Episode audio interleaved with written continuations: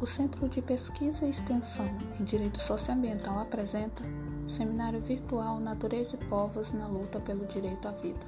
Para a abertura do primeiro painel virtual, convidamos o professor Carlos Alberto Feliciano, da Unesp, e a advogada e militante quilombola Decilene Dias, da Terra de Direitos. Oi para todo mundo. Obrigado, Anne, né, em nome da Anne do Marés, quero agradecer ao CEPEDES e a pós-graduação em Direito da PUC pelo convite de poder compartilhar esses pensamentos, essas pesquisas e reflexões é, a partir do tema proposto, né? É, seguir dessa esse belo bela trajetória, né, de luta, né, que que a Versilene nos, nos propôs, né, assim, é difícil, né? Porque é a pessoa que vive a luta pelo direito à vida desde quando nasceu, né? E não somente ela, mas toda a família dela e todo um povo que está construído nessa história, né? Então, é, eu vou tentar, né? Assim, é, aí a partir de alguns dados e das pesquisas que, a, que eu venho desenvolvendo, é, trazer alguma contribuição aí para esse debate sobre a natureza e os povos na luta pelo direito à vida, né? Assim, é, eu fiz mais ou menos um roteiro, que é coisa de professor, né? Assim, por conta do tempo, né? Da gente também não se perder e tentar organizar a fala. Então, alguns momentos eu vou ler alguns trechos, mas também comentar, né? Então, quando eu recebi esse convite, eu fiquei pensando, né? Como é que eu vou conseguir conciliar esse debate, né? Assim, sobre a natureza e os povos na luta pelo direito à vida, né? Bom, aí eu comecei a imaginar que pensar a natureza e os povos é pensar aquilo que o capitalismo, historicamente, e mais nessa fase neoliberal, menos valoriza, enquanto bem e enquanto cidadão. Né? Então, a natureza é vista como recurso, o sujeito como força de trabalho e consumidor. Né? Então, a luta da natureza e dos povos hoje é resistir enquanto totalidade e na, na sua particularidade.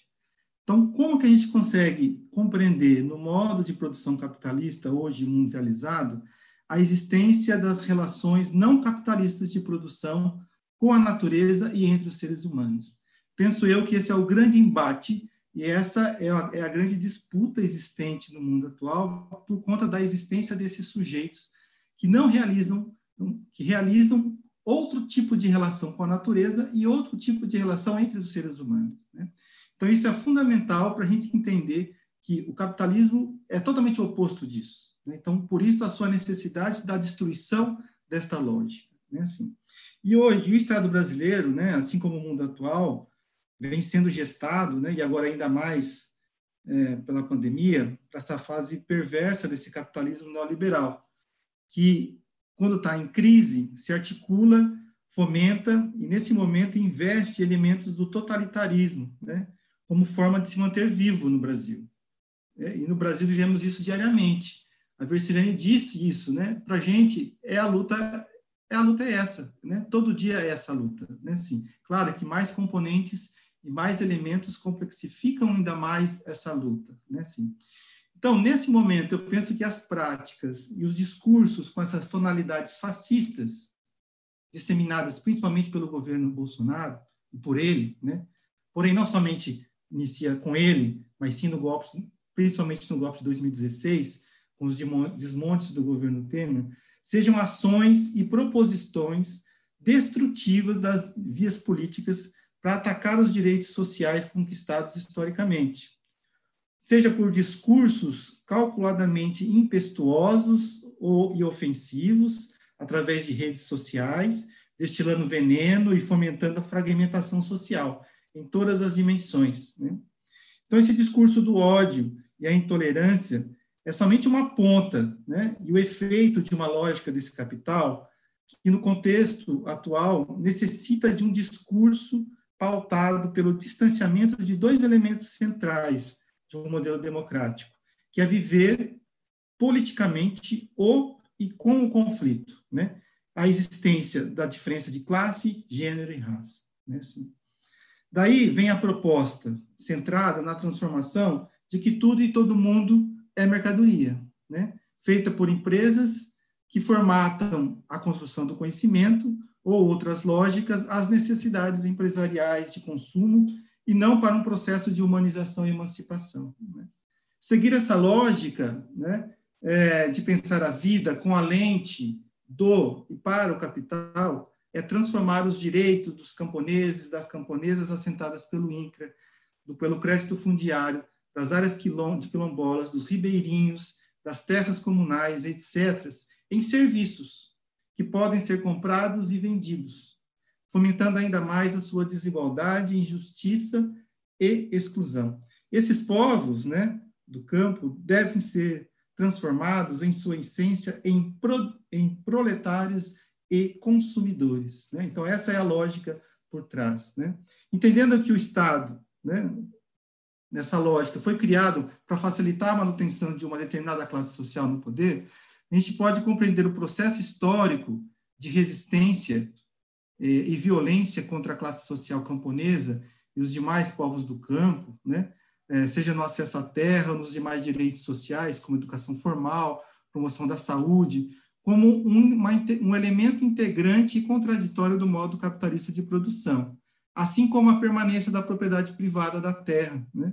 que, pela lógica do desenvolvimento capitalista, assume a característica baseada na irracionalidade. Eu digo resistência, mas eu não digo resiliência. Né? Para mim, é, o que se vive hoje e, e, a importância de trabalhar é o conceito de uma resistência ativa e não de uma resiliência. A resiliência, nesse momento que a gente vive hoje, ela está é, sufocada ou construída por um, um discurso neoliberal. Né? Então, se a gente for olhar o que ela quer dizer é que você pode se adaptar à lógica. Você pode superar isso se adaptando à lógica, né? Então, eu prefiro usar a resistência como elemento combativo a essa lógica. Né? O Estado, então, cria, é, nesse contexto, espaços de legalidade ou da judicialização política, né? que transforma toda é, a, transforma a vida e a, e a luta desses sujeitos através da tentativa de punir, extinguir repreender as ações adotadas pelos, por esses movimentos que venham a infringir ou transgredir aquilo que está nos fundamentos ou nos ditames da lei. Né? Esse espaço ocorre na confusão, né, como a, bem, a Versilene disse, na diversidade interpretativa de, da Constituição ou de outras regras ou normas. Né? Seus agentes centrais de manutenção são sustentados por uma estrutura de poder que, em momentos determinados, apresentam-se de forma local, né, regional e nacional, envolvendo é, uma, uma relação de classe, que passa por profissões como juízes, delegados, promotores, advogados, técnicos, preocupados na manutenção dessa ordem estabelecida, porque tem, de certa forma, relações com determinada classe social. Né? Vivenciamos aí, desde de 2016, o desmonte e a precarização dos órgãos da política agrária, não só agrária, mas de, mas de vários órgãos da, da política brasileira, em diversas escalas e dimensões.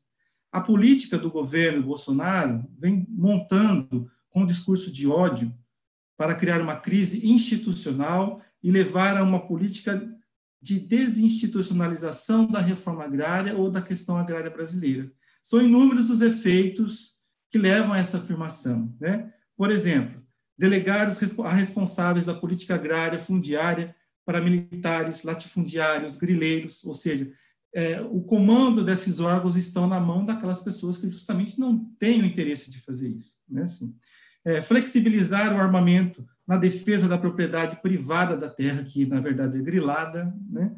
fortalecer ainda mais a ideia do Brasil que se viveu no século XIX e na primeira metade do século XX, como a ideia de um país somente agroexportador, em detrimento a uma política de soberania alimentar, né, de segurança é, alimentar e nutricional. Finalizar, acabar com a política de assentamento rural, né, destruir políticas que fortaleciam a estrutura a agricultura camponesa e outras experiências de agroecologia que garantam a produção de alimentos saudáveis, suspender todos os processos de ações desapropriatórias de fazendas que não cumprem a função social sobre aspectos ambientais, trabalhistas de bem-estar, realizar de forma célere né, e massiva a titularização dos lotes de assentamentos rurais aos beneficiários das áreas de reforma agrária. Né? Revogar os decretos da criação de terras indígenas, quilombolas, de fazendas desapropriadas para a criação de assentamentos rurais. Abolir qualquer proposta ou discussão de revisão dos índices de produtividade no Brasil. Né? Propagar a ideia de desmatamento das áreas de preservação de florestas e discurso que a gente vê mais recente, de onde passa um boi, passa uma boiada, né? que é o discurso que a gente viu recentemente, que, na verdade, a gente sabe que há limites legais para isso acontecer, mas ele legitima ações práticas dessa, dessa, desse desmatamento. A queda no orçamento, como a Versilene já disse, das indenizações nas áreas de regularização de terras para quilombo. Por exemplo, em 2010, é, o seu orçamento era de 54 milhões. Em 2018, 950 mil reais. Né? Assim, e é, o veto do projeto de lei que prevê as ações emergenciais para auxiliar os povos quilombolas nesse enfrentamento à pandemia. Então, são vários elementos, por elencar vários outros, desde o período da campanha desse governo até os, os, meses atuais do governo Bolsonaro, mas a centralidade posta é de que não há uma questão agrária a ser resolvida, um problema agrário a resolvida, assim como não há outro papel para a agricultura, senão de agroexportação de commodities. Diante desse cenário, novamente, se tem uma perspectiva de homogeneização da agricultura, das relações sociais do campo e da vida. Uma agricultura capitalista, tecnificada, agroexportadora, porém com fortalecimento de um coronelismo moderno. Né? Novamente, a homogeneização se faz necessário para que a agricultura, a agricultura vire empresa, o agricultor familiar vire empreendedor ou empresário rural, e os quilombolas e índios é, consumidores, e em muitos casos, pelo discurso, até gente. Quem não está nessa lógica não existe ou não tem sentido de existência para o mundo atual regido pelo capital financeiro. Né? Com isso, só para vocês terem ideia, as projeções do agronegócio para o território brasileiro no período de 2016 a 2026, é, elaborado pelo Ministério da Agricultura, prevê uma expansão de área plantada no Brasil que chega a mais de 15 milhões de hectares. Para vocês terem ideia, 15 milhões de hectares equivale a sete estados do Sergipe, né? e um estado do Ceará, em 10 anos. Né? De acordo com esse estudo, creio que esse número seja maior que o proposto diante das novas possibilidades de expandir sobre as áreas de reforma agrária. Porém, para que tal façanha seja, seja viável, o território brasileiro oferece avanços e limites. Aí entra a questão da natureza, uma linguagem bem empresarial. Avanços e limites é uma, uma linguagem muito neoliberal. Os avanços são a existência de terras planas e extensas, isso no, no plano de projeção do agronegócio solos potencialmente produtivos, ótima disponibilidade de água, clima propício em dias longos e com elevada intensidade de sol. Os limites são a precária situação logística, né, transporte, portuário, comunicação e a ausência de serviços financeiros, como muito bem disse a Versilene, de que essa lógica é montada pelo próprio Estado, não para beneficiar, porque isso não foi isso que as comunidades, os povos do campus queriam, né? mas sim para beneficiar a circulação das mercadorias. Mas não foi dito no documento, ou esse entendimento seja meu, né, ou de militantes da questão agrária, que um grande limite é que essas terras já estão ocupadas ou disputadas por poceiros, seringueiros, meeiros, varzeiros, lavradores, palmiteiros, agricultores, ribeirinhos, pescadores, colonos, agregados, assentados, é, fundos de pasto, castanheiros, geraizeiros, indígenas sem terra, quilombolas, assalariados, diaristas, motoristas, peões, vaqueiros e dentre os outros, ou seja, os povos do campo. São sujeitos sociais que historicamente mantêm uma luta constante pela sobrevivência e convivência com e nos biomas da Caatinga, do Cerrado, da Mata Atlântica, da Amazônia, do Pantanal e do Pampa. Pela lógica empresarial, não tem povo, mas tem força de trabalho. Né? Não tem natureza, mas tem recurso natural. Né? A ordem do neoliberalismo nessa fase do capitalismo financeiro né, é somente a necessidade de ocupar uma fração do território, por um tempo limitado para a exploração e expoliação da riqueza e do trabalho. Né? Entendo e defendo que os efeitos dessa ordem totalitária, né, citada né, anteriormente, pode levar à desinstitucionalização da reforma agrária, das conquistas dos povos do campo, mas fere a própria Constituição, pois o Estado tem o dever de desapropriar e fazer a reforma agrária, de demarcar terras indígenas e quilombolas. Né? Não cumpri-lo é crime. Isso quer dizer, deve-se lutar constantemente para mostrar para a sociedade essa barbárie e tirar a terra de um domínio ilegal e indecente que não a usa adequadamente. A causa desses elementos né, tem uma estreita e profunda ligação com a formação territorial brasileira, como a Versiliane bem disse, que continua centrada na concentração de terra, poder e riqueza, às custas de vidas extraídas com práticas do uso da violência, que se opõe a essa lógica. Né? De acordo com o INCRA, né, 168 mil imóveis controlam mais de 200 milhões de hectares de terras. Né? E, de acordo com o professor Ariovaldo Berino de Oliveira, metade desses documentos de posse da terra no Brasil é ilegal. Né? Ou seja, o Estado brasileiro abriu mão de controlar o território. Já, nesse, por outro lado, nesse aspecto, a Comissão Pastoral da Terra, segundo a Comissão Pastoral da Terra, mais de um milhão de famílias sofreram algum tipo de violência no campo no século XXI. Foram ameaças, expulsas, expulsões, despejos, vítimas de pistolagem. Segundo seus registros, mais de 1.700 assassinatos em 1985. Se a gente for fazer uma média dessa, dessa, dessa informação de um milhão de famílias que sofreram qualquer tipo de violência no século XXI, a gente chega ao número de que uma média de que a cada dia 130 famílias sofrem algum tipo de ameaça no Brasil, no campo. Né? E que é, a cada 10 dias uma pessoa é assassinada. Né? A cada sete dias há uma tentativa de assassinato e a cada dois dias uma pessoa é ameaçada de morte no campo. E a lógica da violência no campo contra esses povos é nítida. Quase 20% das ameaças são cumpridas no Brasil. Né?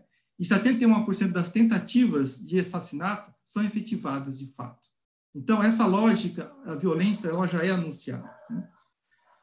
Bom, a gente está falando isso dos povos indígenas contabilizados pela CPT, mas a CIMI também faz uma, um belíssimo trabalho, né, que foram assassinados nesse período de 1985 até 2018, mais de 120 mil, 1.120 indígenas. Né? Só no ano de 2018 ocorreram 941 casos de violência né, contra o patrimônio, né, e 110 casos de violência contra as pessoas, abuso de poder, ameaça, morte, tentativas de assassinato.